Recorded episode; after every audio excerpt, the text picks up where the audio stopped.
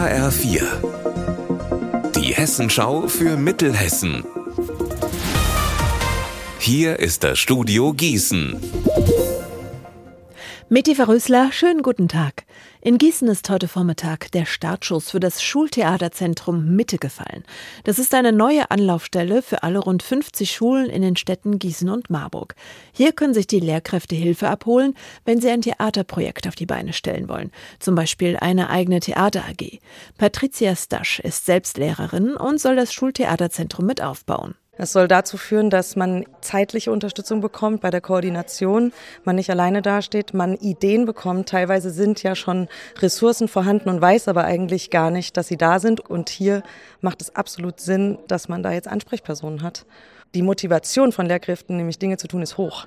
Ist dann einfach nur manchmal so eine Frage der zeitlichen Umsetzung oder das Wie. Für das Schultheaterzentrum arbeiten die Städte Gießen und Marburg eng mit dem hessischen Kulturministerium zusammen.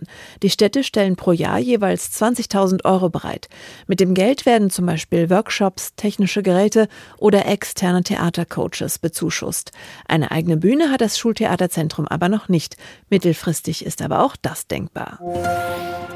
Straßenschilder mit anderen Namen überkleben. Das kann ein Scherz sein, das kann aber auch ein absolutes No-Go sein und politisch motiviert. So wie jetzt in Wetzlar-Hermannstein. Marc Klug, was ist denn da genau passiert?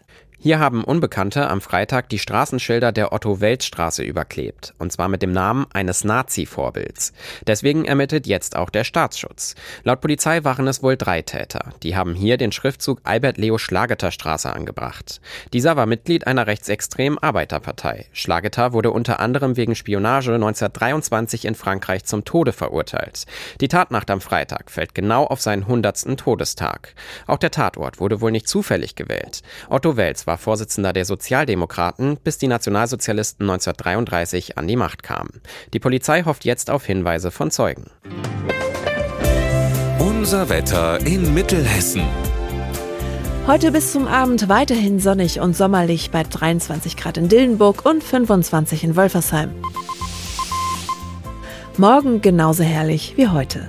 Ihr Wetter und alles, was bei Ihnen passiert, zuverlässig in der Hessenschau für Ihre Region und auf hessenschau.de.